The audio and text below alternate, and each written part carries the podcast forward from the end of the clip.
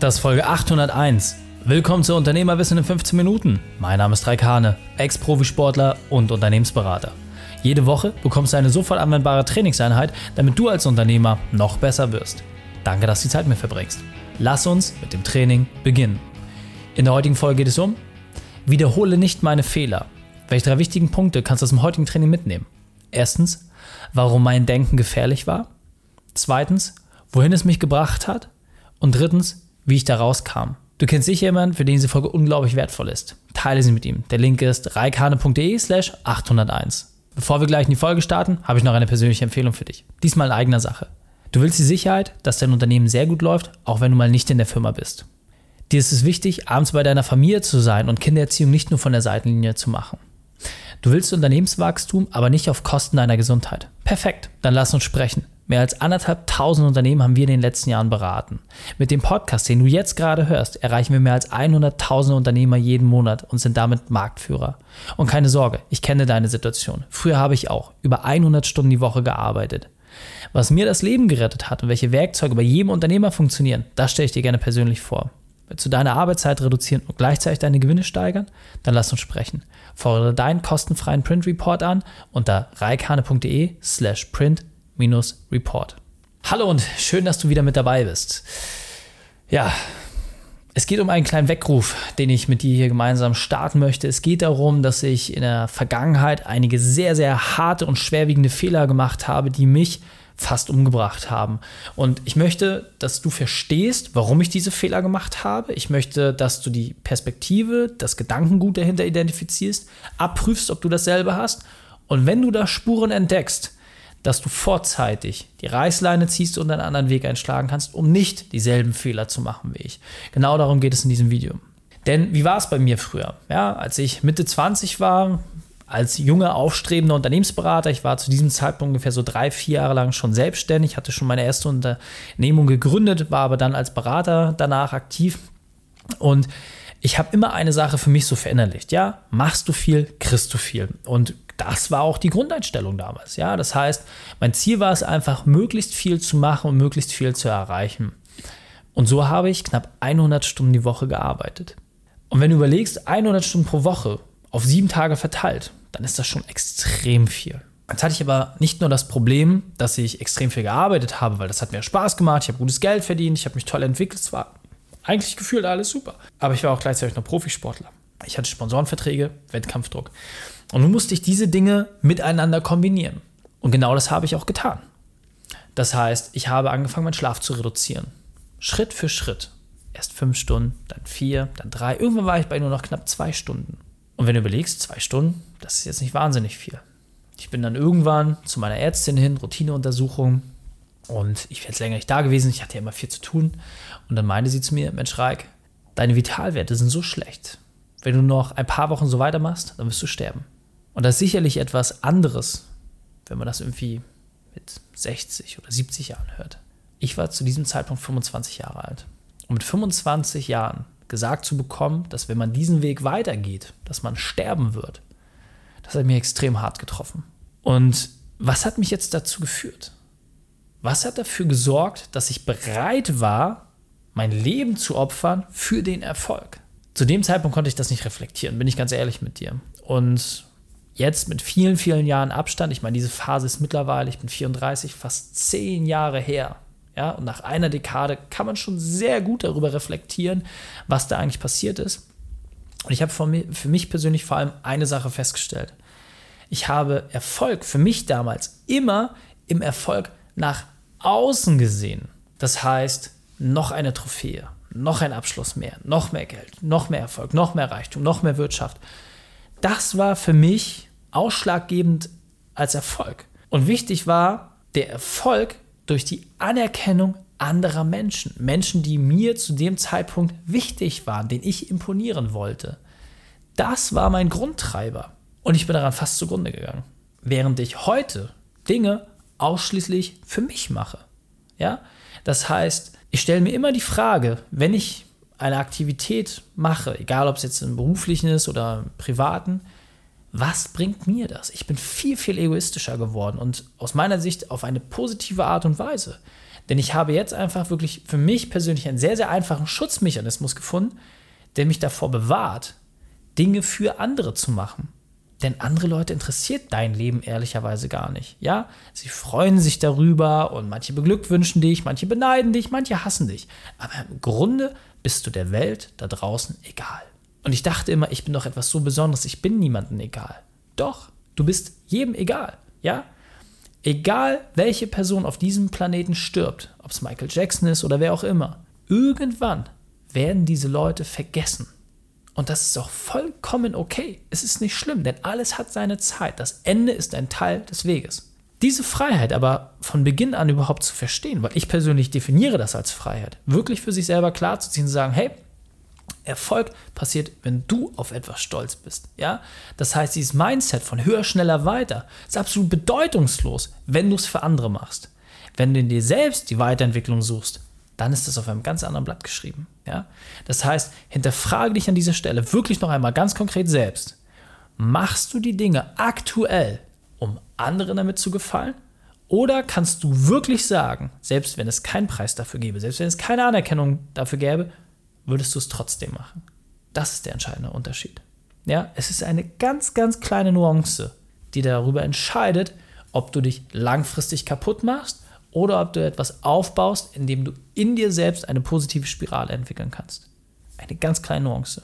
Und deswegen nochmal, höher, schneller, weiter wird zwangsweise im Außen immer dazu führen, dass du selbst darunter leiden wirst. Ja, ist unvermeidlich, weil du das Thema, und das war für mich persönlich auch eine super wichtige Kenntnis, Pausen überhaupt nicht berücksichtigen kannst, weil du immer das Gefühl haben wirst, du musst noch mehr machen, damit du das nächste Level erreichen kannst. Aber es gibt einfach kein Ende. Ja, es gibt nicht diesen einen Punkt, wo Schluss ist.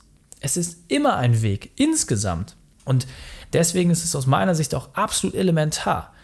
Pausen sind im Sport absolut normal. Ja, das heißt, nach einer Wettkampfsaison, da wird nicht weiter trainiert, sondern es wird Pause gemacht. Ja, es wird regeneriert, es wird wieder aufgebaut. Und dann geht es in die nächste Anstrengungsphase. Warum machen wir das als Unternehmer nicht? Sowohl beruflich nicht, aber auch privat nicht. Ja? Es gibt eigentlich nur Anstrengungsphasen. Und dann kommen die Leute auf einmal zu uns und merken, hey, es geht ja auch anders, natürlich. Aber nach jeder Anspannungsphase brauchst du eine Entspannungsphase. Denn, wie im Sport auch, der Muskel wächst in der Ruhe. Das heißt, die Dinge, die du dir in deinen Kopf einpflanzt, die können erst dann wirklich sich entfalten und funktionieren, wenn du diese Sache nicht permanent hinterherrennen musst sondern wenn du die Ruhe hast, die Dinge auch wirklich mal gehen zu lassen. Ja? Deswegen, Pausen sind so elementar wie nichts anderes. Hast du eine sehr anstrengende Phase, musst du sie durch eine lange Entspannungsphase auch ausgleichen. Tust du das nicht, wirst du automatisch dafür sorgen, dass du Schaden nimmst. Erst psychisch, dann physisch. Es ist unvermeidbar. Es ist immer wieder derselbe Weg. Wenn du das verändern willst, dann rechne einfach genügend Pausen ein, schaffe dir kleine Oasen und lieber kurze, harte Sprints und dann großartige Oasen, statt dass du permanent auf das noch größere Ziel hinarbeitest. Und eine weitere Sache, die für mich erst in den letzten Jahren vor allem auch wirklich mehr Priorität bekommen hat, und zwar Erfolge auch ausreichend zu feiern. Ja, einfach mal auf sich selber stolz zu sein. Und das heißt nicht jedes Mal, dass du eine riesen Party schmeißen musst und alle einladen und eine Trophäe wird überreicht oder hast du nicht gesehen. Aber einfach mal für sich selber innezuhalten, sich selbst zu belohnen mit deiner eigenen Trophäe, ja, die Dinge wertzuschätzen, die du erreicht hast und zurückzugucken und sagen, hey, richtig, richtig geil. Ja, wenn du das mit anderen Leuten erreicht hast, auch das zu tun, ja, auch dort gemeinsam zu feiern, es zu genießen und sich weiterzuentwickeln. Wichtig ist einfach, diesen Erfolg festzuhalten denn nochmal, das Ende ist ein Teil des Weges. Und etwas zu feiern heißt, einen Abschluss zu besiegeln. Ja, nochmal, diese Aufnahme entsteht gerade am 2. Januar. Das heißt, Silvester liegt eben gerade hinter uns. Was machen wir? Wir beenden das Jahr mit einem großen Knall, um die bösen Geister zu verschrecken, die nicht mit ins neue Jahr kommen sollen. Es wird gefeiert. Ein Ende wird durch eine Feier besiegelt. Das heißt, feierst du nicht deine Zwischenziele, feierst du nicht die Etappen, wirst du automatisch Herausforderungen haben, überhaupt Wertschätzung dafür zu bekommen. Und so ging es mir persönlich in der Vergangenheit immer. Egal, was ich erreicht hatte. Ja, teilweise habe ich den Pokal hingestellt, um mich sofort vorzubereiten, um den neuen wieder zu holen. Das ist aber nicht die Art und Weise, mit der du das machen solltest, sondern wertschätze diesen Pokal, gib ihm einen besonderen Platz, zelebriere es, zeige ihn herum, ja, mach da wirklich ein Erlebnis für dich draus. Und dann wirst du auch dauerhaft diese Sache in deinem Herzen und in deinem Kopf so implementieren, dass du dich viel mehr auf das nächste freuen kannst, weil du weißt, jetzt hast du wieder eine Etappe erreicht. Ja? Und dieser Punkt ist mir besonders wichtig, deswegen will ich noch einmal festhalten. Im Sport ist absolut normal, eine richtig schöne Siegesfeier zu machen. So. Und deswegen prüf doch einfach mal ab. Was war zuletzt in deinem Unternehmen etwas sehr Großartiges, was ihr als Team erreicht habt? Und wie schaffst du es, dieser Sache den notwendigen Rahmen zu geben, um es zu würdigen? Ja? Und da heißt es nicht, auf die eine Firmenfeier zu warten, da heißt es nicht, irgendwie auf das Sommerfest zu warten, sondern einfach mal zu überlegen, wie kannst du schnell und ohne viele Umwege das highlighten und da etwas drum packen, dass du auch ja, für dich wirklich eine neue Etappe erreicht hast. So, diese Frage solltest du dir stellen. Und jetzt weiter im Text. Das heißt nochmal, Erfolge werden immer auch an ihrem Wert bemessen. Ja, und es gibt ja gerade so in diesem ganzen Speaking-Umfeld gibt es ja einen sehr, sehr schönen Bereich, ja, wird so ein 50-Euro-Schein genommen, wird zerknüllt, wird hochgenommen, wie viel ist der Wert? 50 Euro, ja, schmeißt ihn auf den Boden, trampelt's rum, wie viel ist der Wert? 50 Euro, ja, gibt es eine, will ihn anzünden, ah, macht's nicht, wie viel wäre er wert? Ja, 50 Euro, wenn 60 Prozent erhalten bleiben. Egal, was du machst, ja, egal, ob du drauf spuckst, drauf rumtrampelst, ob du es zerknüllst, der Wert bleibt immer derselbe. Es ist lediglich eine Wahrnehmungsfrage. Und dein persönlicher Erfolg ist nur eine Wahrnehmung von den Ergebnissen, die du auch entsprechend bemisst. Ja? Das heißt, welches Ergebnis ist für dich wirklicher Erfolg? Das kannst allein du entscheiden, niemand sonst. Und bis das bei mir wirklich Klick gemacht hat, war es ein sehr, sehr weiter Weg. Muss ich ganz klar sagen. Und das ist auch sicherlich etwas, wo ich immer noch Optimierungsmöglichkeiten habe. Aber du selbst kannst für dich festhalten und definieren, was konkret ist dein persönlicher Erfolg. Und wenn du das klar gezogen hast, wenn du weißt, hey, mein Erfolg besteht aus diesen und diesen, diesen, diesen Eckpunkten, da kann nichts mehr schiefgehen. So, deswegen ganz, ganz wichtig. Du bestimmst den Wert deines persönlichen Erfolges immer selbst. Niemand sonst wird das machen können. Nur du kannst sagen, wie viel dein Erfolg wert ist. Wenn du sagst, hey, ich bin aber gar nicht erfolgreich, dann nur weil du dir deines eigenen Wertes nicht bewusst bist. Ja? Kopffrage. Ganz, ganz einfache Kopffrage. Das heißt, setz dich bitte mit diesem Thema mal auseinander.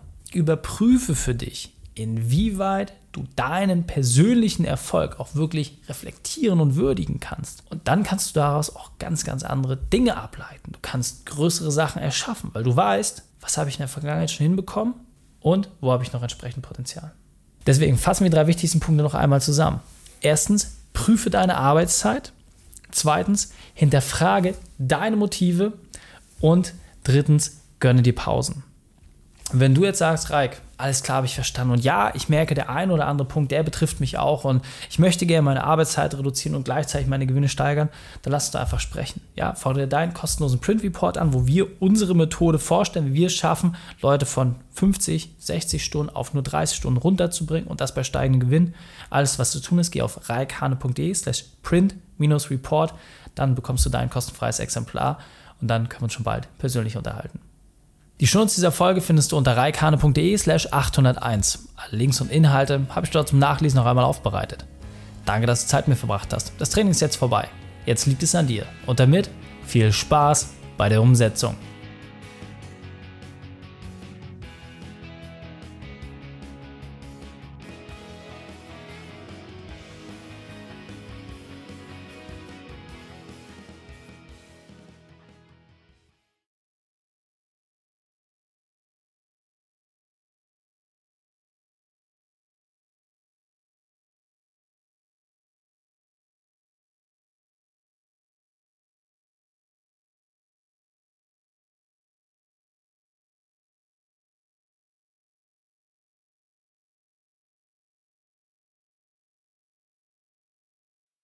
Und wenn du Ideen wie diese für dein Unternehmen auch umsetzen möchtest und auch 10 Stunden pro Woche weniger arbeiten, dann buche deinen Termin für ein kostenfreies Erstgespräch. dann sprechen wir gemeinsam und schauen, mit welcher Methode wir dich am schnellsten voranbekommen. Geh einfach auf reikane.de slash Austausch und buche dein kostenloses Erstgespräch. Einfach eintragen und dann sprechen wir schon bald persönlich miteinander. reikane.de slash Austausch.